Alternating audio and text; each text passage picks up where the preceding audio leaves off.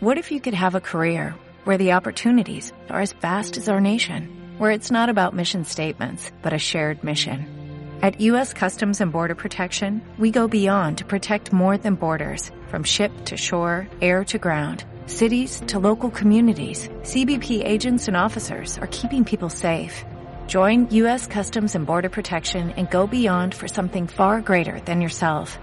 Learn more at cbp.gov/careers.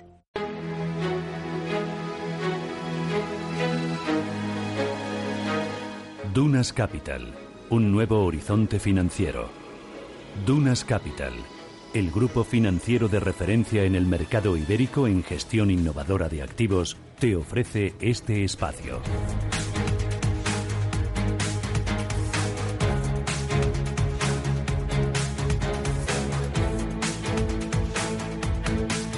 8 y 15 minutos de la mañana, Radio Intereconomía, Capital Intereconomía, arranca tertulia, tertulia de mercados financieros. Ya les venimos contando que no hay negociación en la renta variable española, tampoco hay negociación en las plazas europeas, pero vamos a aprovechar el día para mirar a futuro, para recoger las claves, para ver dónde hay oportunidades y para situar también los riesgos. Hoy con cuatro gestoras españolas de primera línea. Nos acompaña Alfonso de Gregorio. Alfonso, ¿qué tal? Buenos días. ¿Qué tal? Buenos días. Tenía muchas ganas de verte. Sí, igualmente. Muchas gracias por invitarnos eh, a TREA.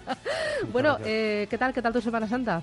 Muy bien, por aquí. ¿Sí? Por aquí, Ah, me, por aquí, me- me ha tranquilo. tocado, me ha tocado currar, o sea que, pero muy bien, muy bien. muy Oye, ¿y tu desembarco en TREA qué? Pues muy bien, la verdad es que un proyectazo eh, con gente que hemos estado hablando antes Sí, previamente a la sí, entrada sí. al programa de primer nivel y, y muy contentos, muy contentos, la verdad. Eh, oye, para que los oyentes sitúen a TREA Asset Management, es un pedazo gestora. Eh, Sí. ¿Cuánto patrimonio tiene bajo gestión? O sea, yo lo que tengo entendido es que es la marca blanca de muchos de los fondos que comercializan eh, grandes bancos como, por ejemplo, Medialanum, Cajamar, ¿no? Y otros más. Eso es. O sea, es al final la marca blanca gestionamos fondos de, de Cajamar, gestionamos los fondos de Mediolanum también aquí en España, parte que están también en Irlanda. Y tenemos nuestros fondos propios eh, también, o sea, la gestora propia de TREA. Hasta hace dos días gestionábamos los fondos también de, de Banco Mare Nostrum, que bueno, se, se pasó hace un par de semanas a, a Bankia por razones obvias, ¿no? Bueno. Se vendió. Pero vamos, sí, es un, un muy buen proyecto con muy buena gente y con, y con mucho empuje, ¿no? Bueno, me encanta. Alfonso de Gregorio, responsable de renta variable en España de TREA Asset Management. Juan Gómez Bada. Juan, ¿qué tal? Buenos días. Buenos días. ¿Qué tal tu Semana Santa? Muy bien. Bien. Aquí en, ¿También en has estado en. Madrid? Ah, en No, Asturias. pero muy bien, muy bien. Bien. Muy Eh, ¿Te sí. he hecho buen tiempo? Mm, a, a ratos, a ratos, tengo que decir. Bueno, Juan Gómez Bada es director de inversiones de Avantage Capital. José Antonio Tamayo, ¿qué tal? Buenos días. Buenos días. Tenía también muchas ganas de conocerle. ¿Qué tal? ¿Cómo va todo? ¿Todo bien? Todo Bien. bien. Hemos terminado el primer trimestre del año. Eh, ha estado un poquito más un poquito más movido Ah, Un poquito, solo, que, ¿no? que, que en los últimos cuatro trimestres y que yo creo que eso no es malo del todo. No. Que incrementa la volatilidad, da oportunidades para hacer cosas eh, y para tener cambios en los precios y, ¿por qué no?, eh, para los que nos dedicamos también a la intermediación, para comprar y vender cuando hay oportunidades. ¿no? Bueno, eh, eso enseguida me lo cuentas. Eh, José Antonio Tamayo, director general de mercados de GVC Gaesco Beca. Y también nos acompaña Salvador Díaz. Salvador, ¿qué tal? Buenos días. ¿Qué tal? Buenos días. ¿Tu Semana Santa? Muy bien, muy bien. Para repetir como la mía, ¿no? Para, volver a empezar. Exactamente. Salvador Díaz es eh, analista senior en Altair Finance. Eh, oye, eh, ya que has empezado tú, José Antonio, eh, hacerme balance de, de este primer trimestre del año en renta variable española o en renta fija española, también eh, en ambos activos. Eh, ¿Qué ha sido lo mejor? ¿Qué ha sido lo peor? ¿Cómo lo habéis visto? Bueno, tienen comportamientos dispares, ¿eh? Quien nos fuera a decir en el año 2011 o 2012 que íbamos a tener un bono español cotizado de las rentabilidades que tiene en estos momentos, pues pocos hubiésemos acertado, ¿no? Un bono portugués, un bono griego, ¿no? Cuando parecía que el mundo eh, de la renta fija se desintegraba en Europa, ¿no? Por lo tanto, los precios en la renta fija yo creo que en estos momentos en muchos activos son, no diría peligrosos, pero al menos exigentes. La palabra peligroso en finanzas no me gusta demasiado. Y la renta variable, sin embargo, si hablamos de la española, pues eh, interesante también porque ha aumentado la volatilidad y hay muchísimos activos y muchísimas acciones que tienen un, un potencial a lo que creemos que vale, pues que merece la pena rascarse el bolsillo y invertir los fondos de alguno de estos señores o en acciones directamente porque, porque están a muy buen precio. Juan. Bueno, yo creo que lo más destacado del, del primer trimestre ha sido la, la, volatilidad que ha llegado a partir de, de, final de enero, principios de febrero, y ha venido para quedarse, a diferencia del año pasado, que, que fue un año muy, muy tranquilo en cuanto a, vaivenes. Eh, pues este año pues tenemos más eh, miedos, más nubarrones, eh, como sobre todo diría destacaría el proteccionismo, que creo que no vamos a saber hasta dónde a, a, dónde va hasta dónde va a llegar hasta muy al final y, y bueno pues con todo ello se, se está moviendo todo. También eh, muy relevante los, las subidas de tipos de, de, interés de la Reserva Federal. Uh -huh. al final eh, que se pase de una subida demasiado fuerte pues es el miedo de, de también gran parte del sector. Gregorio. Pues vamos a ver, yo, balance del primer trimestre. Eh, yo creo que hemos empezado con la misma inercia con lo que acabamos 2017, que es compañías de perfil industrial y de consumo muy fuerte, que están más en el índice de pequeñas compañías. El, el IBEX Small sube un 10% en el año. El año pasado acabó con un más 31 y este año seguimos con la misma inercia. A mí me parece, y aquí José Tamayo tiene más que decir, porque lo controla bastante bien, ese, ese mundo de pequeñas y medianas compañías en España pero me parece que no es casualidad que hayan empezado también este año. ¿no? Al final, como nosotros siempre decimos, la macro se acaba filtrando a la micro. La macro en España está funcionando bien, sobre todo por la parte de industria y de consumo. Y los resultados trimestrales de las empresas más vinculadas a industria y consumo llevan varios trimestres eh, siendo buenos. ¿no? Y eso se ha acabado trasladando a la cotización. Lo vimos el año pasado y lo estamos viendo este año. O sea, uh -huh. Yo creo que cuando se habla del mercado español muchas veces va mal, bueno, va mal el IBEX 35, pero es que el mercado es mucho más, el mercado español me refiero, es mucho más que el IBEX 35. Salvador, lo mejor y lo peor. Bueno, yo creo que el, que el primer trimestre se salda con una dicotomía muy marcada, ¿no? Por una parte tenemos eh, la macro, lo fundamental, la micro, que sigue una senda muy positiva, tenemos crecimientos sincronizados, eh, sólidos, robustos a nivel global, ¿no? tanto en emergentes como en economías desarrolladas. Y por otro lado, lo que hemos visto algo tocado es el, esa inflación en los activos financieros que tanto ha ido, ha ido creciendo en los últimos años, ¿no? por una determinada política monetaria no convencional que pasa a ser ya casi convencional y de la casa por la, por la durabilidad que lleva encima.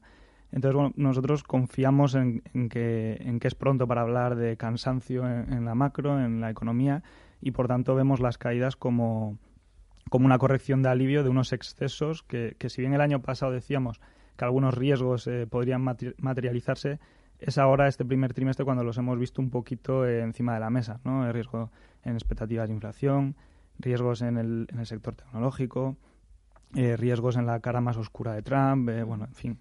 Eh, entonces, somos positivos en cuanto a, a, la parte fundamental siga funcionando. Uh -huh. Por referencias, eh, industrial y consumo es lo que mejor ha funcionado en este primer trimestre. ¿Por qué? ¿Y por qué ha funcionado mejor eh, todo lo que no ha sido IBEX 35? ¿Ha sido el sector bancario lo que ha penalizado? Eh, ¿Qué ha fallado ahí? Bueno, el, el IBEX 35 evidentemente es un, es un índice que tiene mucho que ver con lo financiero, pero Telefónica tampoco ha tenido un gran comportamiento. No. Eh, Inditex tampoco, ¿no? Eh, Inditex, después de muchísimos años, a, lleva ya casi 15 meses con una, con una bajada de los múltiplos de beneficios, siendo una compañía tan buena como la que era antes. Ha publicado uh -huh. unos resultados excelentes y además un proceso de digitalización de las tiendas que a mí me parecía muy interesante, pero estaba cotizando casi 30 veces beneficios. Si cotiza a 22, pues será igual de buena compañía, ¿no? El mundo de la inversión yo creo que es un arte también, ¿eh? Si no, lo harían las máquinas. Yo creo que es uno de los sectores que puede salvarse a este proceso de robotización a pesar de toda la gestión pasiva que yo espero, iba a decir espero y deseo, pues sí, espero y deseo que pinche en los próximos 15 meses, ¿no? Porque estamos metidos en un lío con los ETFs y con la inversión irracional que me pone de muy mal humor.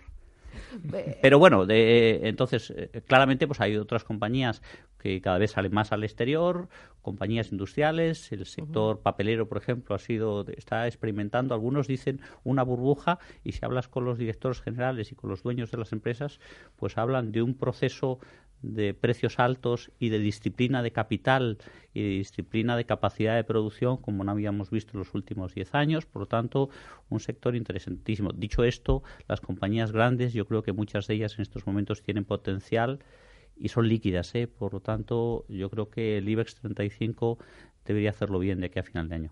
Juan. Bueno, eh, además del IBEX 35 había que incluir eh, casi todo el Eurostock 50, porque tampoco lo, ha hecho bien. Básicamente, eh, yo diría que el, que el mundo se, o sea, que, el mundo de la renta variable está mirando dos cosas. Uno, eh, en pequeñas empresas se fija más en los resultados micro, que están siendo muy buenos, y eh, que convencen, van en media mejorando.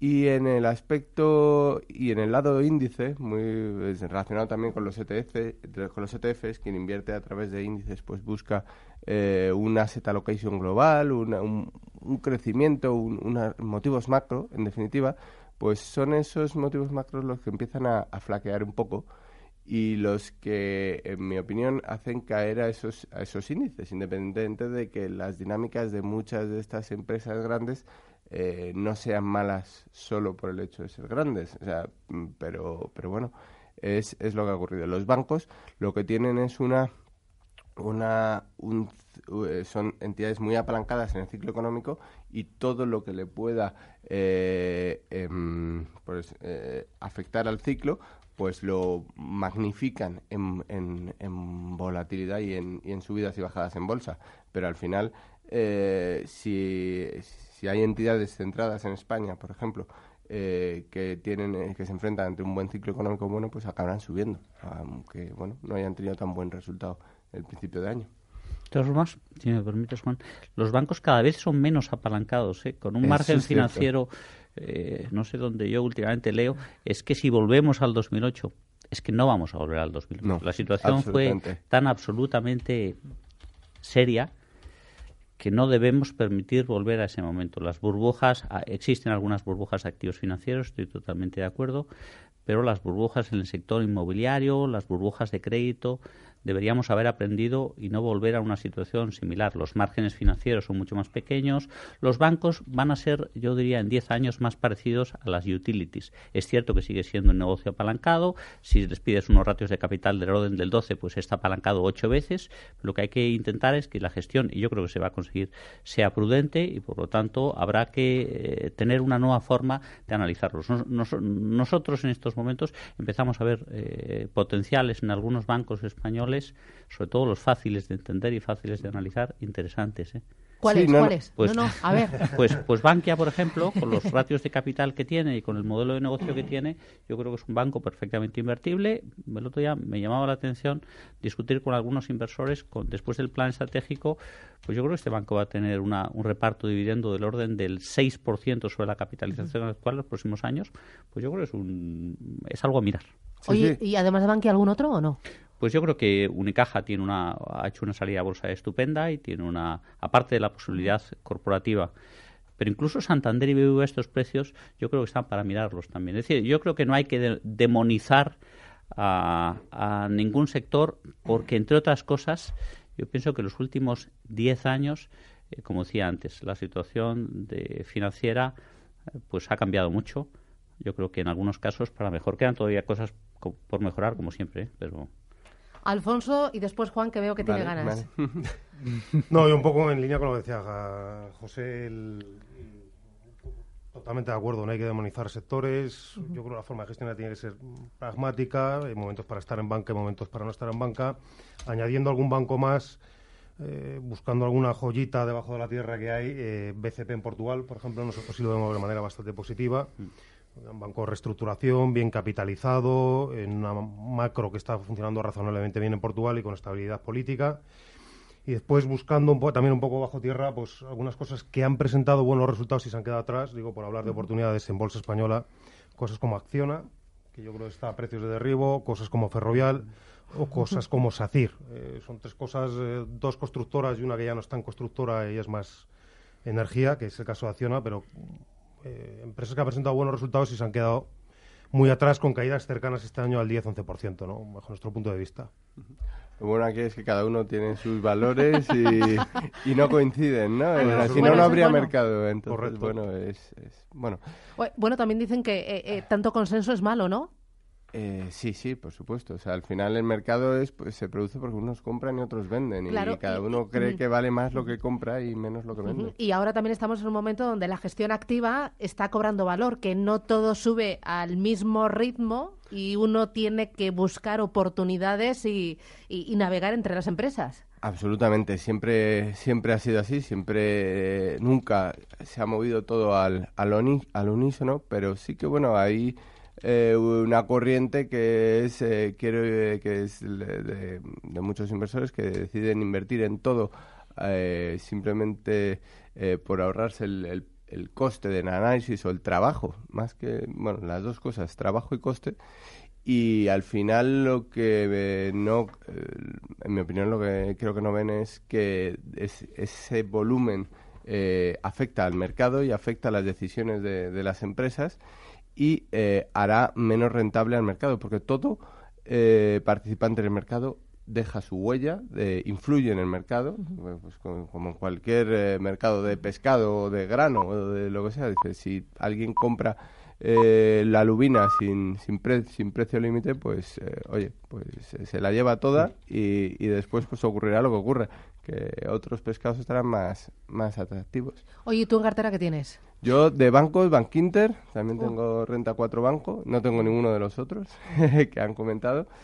Eh, también, bueno, pues de otras empresas eh, pequeñas, sí que papeleras, tengo alguna como, como ENCE.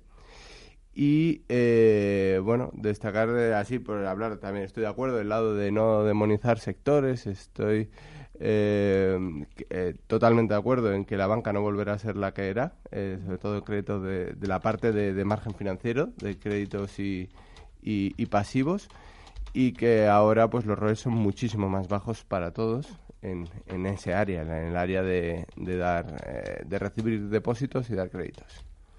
Salvador, cuéntame. Bueno, nosotros, evidentemente, en un momento de recuperación, expansión, como estamos, sobre todo en Europa, en, en España, en un ciclo que además parece que se está alargando más de lo que muchos quieren o esperaban. Eh, mirar bancos no es, no es, ninguna tontería, ¿no? Y sobre todo por los, los múltiplos que a los que cotizan. Eh, cuando hablamos de bancos a 0,8, 0,7 veces valor en libros, yo creo que hay oportunidad, sobre todo si tenemos en cuenta la alta correlación. En los últimos dos años nosotros hemos estado viendo que la correlación de de bancos con los tipos de intereses de entre el 80 y el 85%, ¿no? Entonces, si te crees la película y te crees que los tipos de interés van a subir y que el entorno de la renta fija va a ser malo, al final eso va a ser bueno para el margen de los bancos, independientemente de que, de que vayan cambiando progresivamente su modelo de negocio. Y hay muchos bancos que, que han hecho los deberes después de después de, del 2007-2008 y, y vemos oportunidad en el sector bancario. ¿Algún nombre concreto? Bueno, a nosotros nos gusta también Bankia. En la parte de renta fija no lo tenemos, o sea, no, no lo tenemos en la parte de renta variable, tenemos los convertibles, los productos híbridos.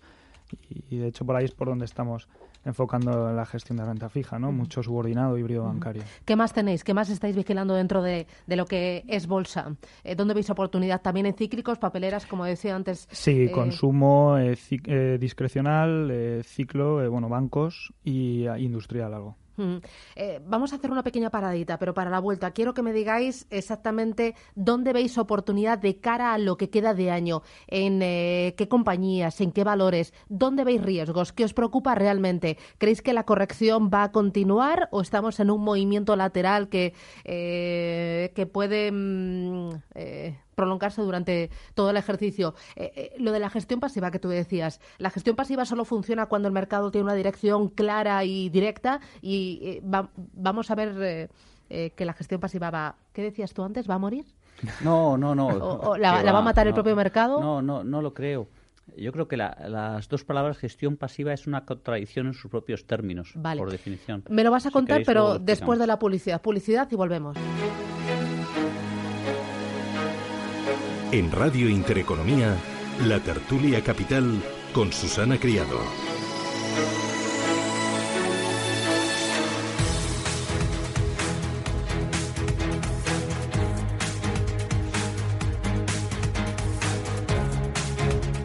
Tertulia de mercados aquí en Radio Intereconomía con Juan Gómez Bada de Avantage Capital, con Salvador Díaz de Altair Finance, con Alfonso Gregorio, Trea Asset Management y con José Antonio Tamayo de GVC Gaesco Beca.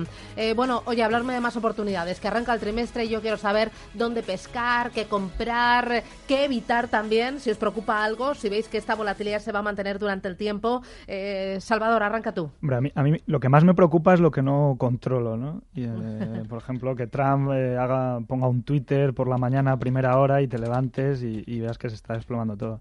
Todos esos riesgos que ya pues, están más o menos controlados o al menos llevan dos, tres años siguiéndose de cerca, pues me preocupan menos, como puede ser la inflación, etcétera. Que algún banco central eh, haga un movimiento desmedido en un momento dado, pero pero sobre todo para mí el, riesgo está en, pues, en, un comercio global que se vea muy perjudicado, eh, porque a Trump se le, pues bueno, le apetezca esa mañana eh, dar un mensaje u otro. Para mí ese es el principal riesgo, más allá de que...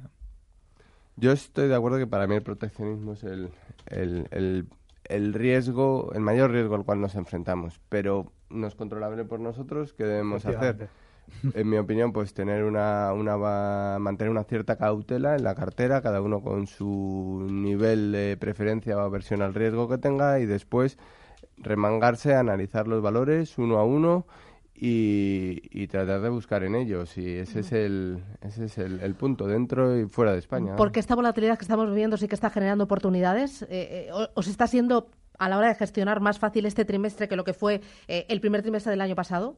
No, más fácil ah, no. Más fácil no. más fácil desde luego que que se generan más oportunidades desde luego. Ahora, yo estaba encantado el, primer trimestre del año pasado, joder, que no, que no, había volatilidad y esto era, bueno, el primer trimestre y todo el año pasado, en conjunto menos en septiembre por el tema catalán aquí. Pero en teoría dicen que la volatilidad... Eh... Genera oportunidades, pero bueno, produce infelicidad en ese momento. O sea, seamos claros, produce, es verdad que a medio largo plazo, pero, pero es verdad que ahora, pero sí es cierto, sí es cierto que es un poco lo que hablábamos antes, o sea...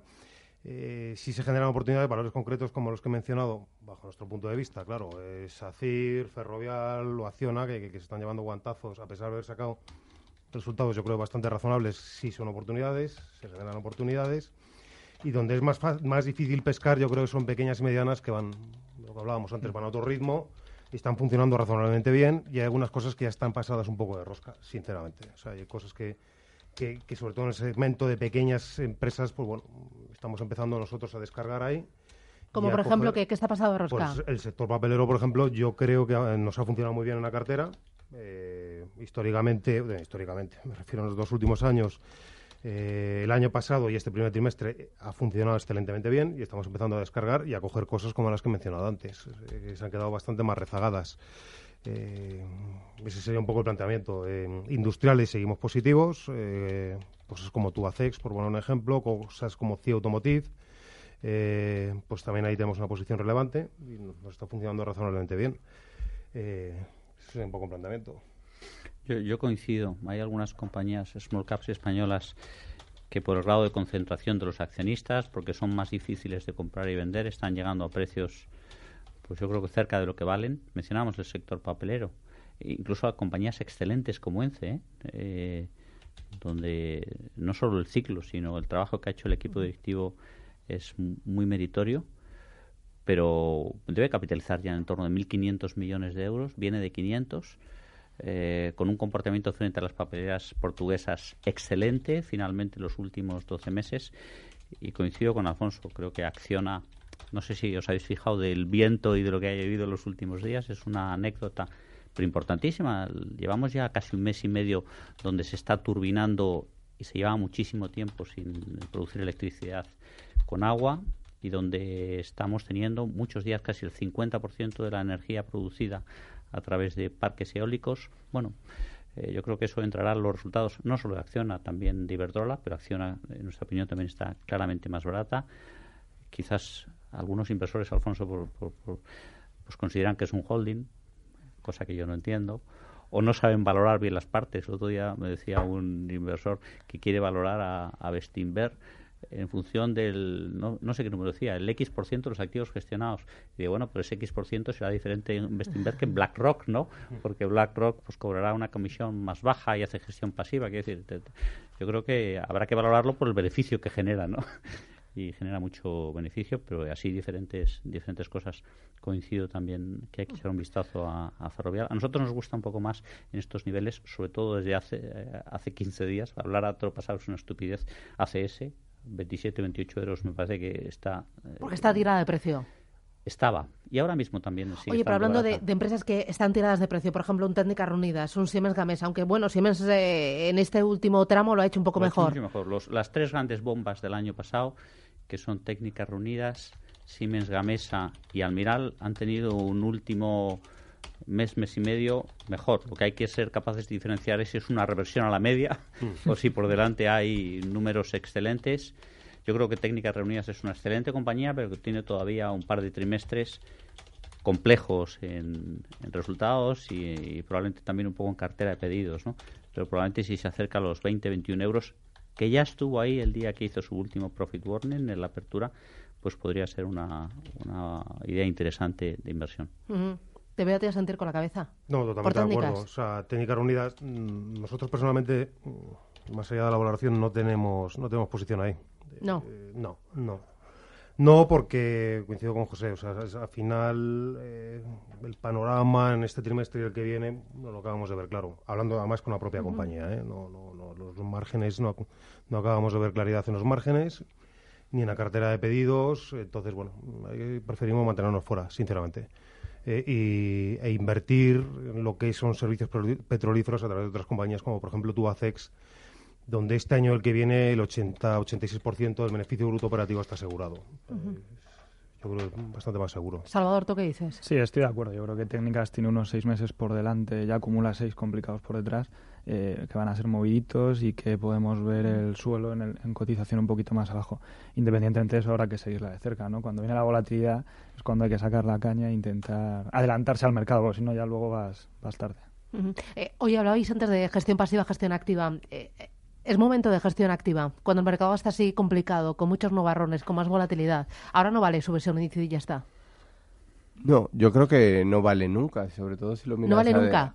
cuando el mercado es alcista, ¿no? Cuando tiene una dirección clara dices, me subo y ya está. No, yo creo que es una simplificación eh, demasiado fácil que se explica muy bien, que se vende, mm. se vende de una manera muy sencilla eh, dice, quien invirtió en bolsa tal año ganó, quien invirtió en otro bajó, perdió. Entonces, eh, creo que, que el, el, mensaje cala fácil porque se entiende muy bien. Pero de ahí a, a ver lo que después hay de cada una de estas empresas de las que estamos hablando, la, situación de técnicas no es la misma que la de ENCE, pues evidentemente que no.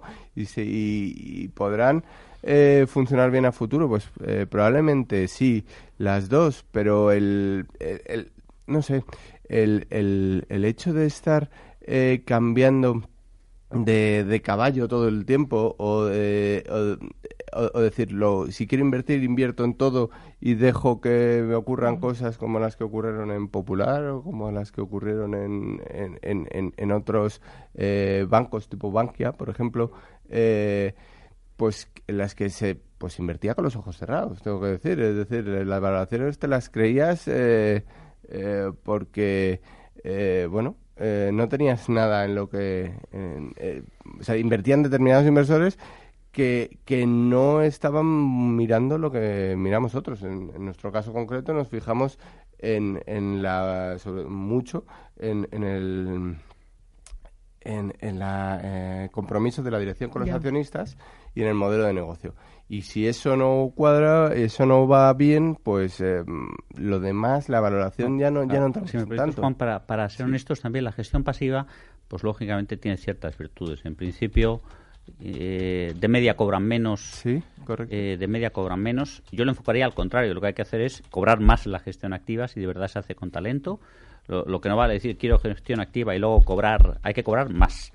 Eh, y los partícipes tenemos que saber que, esa, que, el valor liquidativo que nos dan es un valor liquidativo que es neto de las comisiones como nos cobran los gestores. A mí esto de inversión growth, inversión value, pues es un argumento de marketing. Lo que yo ¿Ah, veo en este país, sí, lo que yo veo en este país es muchísimas horas dedicadas. O sea, que, ahora está que se ha puesto de moda es lo de inversión value es marketing. No, no, no, quiero decir, todos utilizamos el marketing todos utilizamos el marketing. Cuando yo era joven y salía por la noche a tomar una cerveza, pues le decías a la chica de turno que te gustaba, pues, pues lo, listo que eras. O... No, eh, hay formas y hay estilos de inversión. Lo que quiero decir que yo veo mucho sentido común, muchas horas de trabajo, muchas. El otro día me llevaba unos inversores a un seminario que hemos hecho en París y, terminaban el seminario y los veía sus, con sus modelos y los veía profundizando las reuniones que habían hecho. Bueno, pues lo que veo es talento, eh, muchas horas de trabajo y mucho sentido común. Y luego cada uno tendrá un poco diferentes estilos. A mí hay unos que me gustan más que otros. Pero no, la gestión pasiva yo creo que va a tener dos años por delante más complicados, no solo por lo que decía Juan, porque Juan decía que también te puede pillar un popular, o te puede pillar una empresa opada, o te puede pillar una empresa carísima, o un momento de bruja, ¿no? Yo creo que hay, incluso técnicamente, hay disfunciones. Los índices normalmente van cambiando, una cosa tan sencilla como tienen cambios cada X meses. Y entran los valores que han subido más y que están más caros por propia composición del índice. Y salen los valores, y si no miremos lo que ha hecho el Eurostor los últimos dos o tres cambios, y entran los valores que han bajado más y que muchas veces están más baratos. Pues eso perjudica al inversor particular y lo seguirá perjudicando mientras no se hagan cambios. Alfonso, que te voy a tomar notas. No, bueno, totalmente, o sea, un poco con... ¿Tendría que ser más cara la gestión activa si es buena? Eh, yo, no, yo no estoy de acuerdo en ese punto. no. ¿Tú qué dices? Vamos a ver, yo por la parte que me toca estoy totalmente de acuerdo con él, lo que pasa es que es verdad que el entorno en el que estamos... Bueno, quizás ahora con MIFID eh, mucha gestión activa mala o mucha gestión pasiva disfrazada de activa muera, ¿no? Sí, sí. Yo, yo espero que sí, ¿no? Sí, sí y se ponga en valor la buena gestión activa. Eso es, eso es. Eso es. Que además aquí en España hay muy buena una gestión alineación. Los, los, gestores hablan muchas veces de la alineación de sus inversiones con los accionistas, con el equipo directivo. Bueno, lo mismo, una alineación de las comisiones con los partícipes. Eh, en función del performance, por ejemplo. Lo que es lógico es que el eh, mundo vaya hacia ahí. Me queda poquito tiempo. Eh, un titular para terminar. mirando al, próximo trimestre, ¿cómo lo veis? ¿Qué recomendáis? ¿Qué teméis? Alfonso, arranca tú. Temer un poco lo que decíamos, sobre todo temas políticos, tanto aquí en España, el tema de presupuestos generales, Cataluña, tema de elecciones en Latinoamérica, mm, México, Brasil, que puede traer cierta incertidumbre, más lo que está por venir, que no tenemos ni voy a decir ni puñetera idea, y es verdad, te, va a saltar eh, el tema, por ejemplo, ahora de Facebook, eh, pues te saltan las cosas que, están por venir. Eh, romper una lanza como frase final por la gestión activa, que en un momento de volatilidad es cierto que saca bastante más rentabilidad que, que los índices. Titular solo. Para mí, la valoración de algunos índices americanos me parece que no la entiendo y me parece una espada de Damocles que tenemos encima en estos momentos. ¿no? Salvador. Bueno, yo creo que va a ser un, trimestre, un año eh, complicado que nos va a hacer sufrir, pero que va a merecer la pena si estás en la gestión activa. Vale, Juan. Analizar las oportunidades de inversión una a una es lo que siempre más te protege y más rentabilidad te va a dar. Fantástico. José Antonio Tamaño, de GVC Gaesco Beca, Alfonso de Gregorio, Trea Asset Management, Salvador Díaz, de Altar Finance y Juan Gómez Bada, Avantage Capital, EAFI, no gestora, EAFI. Muy bien, muy, bien. Eh, mil gracias. Que tengáis eh, feliz lunes de Pascua y a por el día. Gracias. Un abrazo. Adiós. Dunas Capital, un nuevo horizonte financiero, te ha ofrecido este espacio. What if you could have a career where the opportunities are as vast as our nation, where it's not about mission statements, but a shared mission? At U.S. Customs and Border Protection, we go beyond to protect more than borders, from ship to shore, air to ground, cities to local communities. CBP agents and officers are keeping people safe. Join U.S. Customs and Border Protection and go beyond for something far greater than yourself. Learn more at cbp.gov/careers.